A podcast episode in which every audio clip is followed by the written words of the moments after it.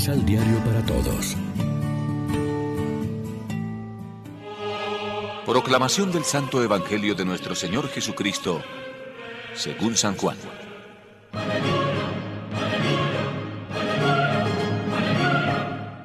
Al atardecer, sus discípulos bajaron a la playa y subieron a una barca dirigiéndose a Cafarnaún, al otro lado del lago. Habían visto caer la noche sin que Jesús se hubiera reunido con ellos, y empezaron a formarse grandes olas debido al fuerte viento que soplaba. Habían remado como cinco kilómetros cuando vieron a Jesús que caminaba sobre el mar y se acercaba a la barca, y se llenaron de espanto. Pero él les dijo, Soy yo. No tengan miedo.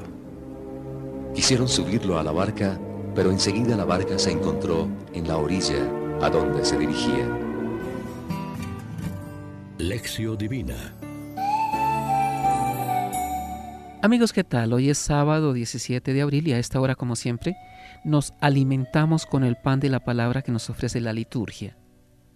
De noche los discípulos, avesados al trabajo en el lago, experimentan un momento de pánico por la mar encrespada y además por la visión de Jesús que se les acerca caminando sobre las aguas, hasta que oyen las palabras tranquilizadoras, soy yo, no tengan miedo. Pero el desenlace sigue siendo misterioso. No se nos dice si Jesús sube a la barca o no, sino que llegan a destino y se impone la serenidad. Como en el caso de las pescas milagrosas, cuando no está Jesús con ellos, es inútil su esfuerzo y no tienen paz. Cuando se acerca Jesús, vuelve la calma y el trabajo resulta plenamente eficaz. También la escena del Evangelio se reflejará alguna vez no solo en nuestra vida personal, sino en la de la comunidad. La barca puede ser símbolo de nuestra vida o también de la comunidad eclesial.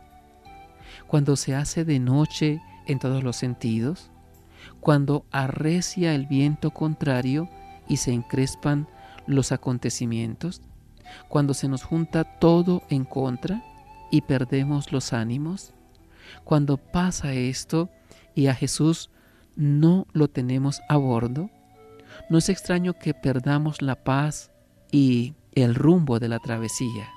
Y si a pesar de todo supiéramos reconocer la cercanía del Señor en nuestra historia, sea pacífica o turbulenta, nos resultaría bastante más fácil recobrar la calma.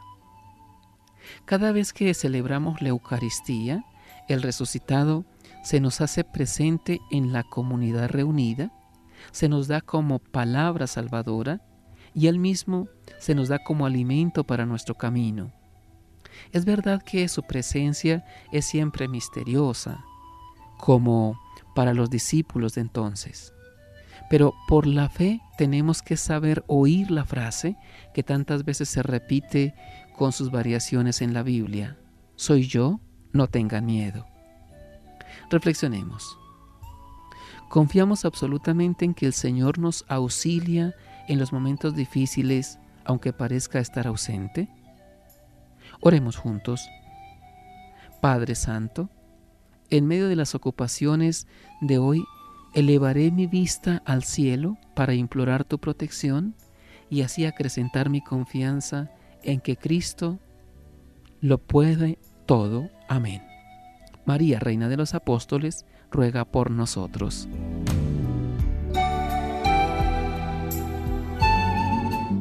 Complementa los ocho pasos de la Alexio Divina adquiriendo el emisal Pan de la Palabra en Librería San Pablo o distribuidores. Más información www.sanpablo.co Pan de la Palabra. Vive la reflexión.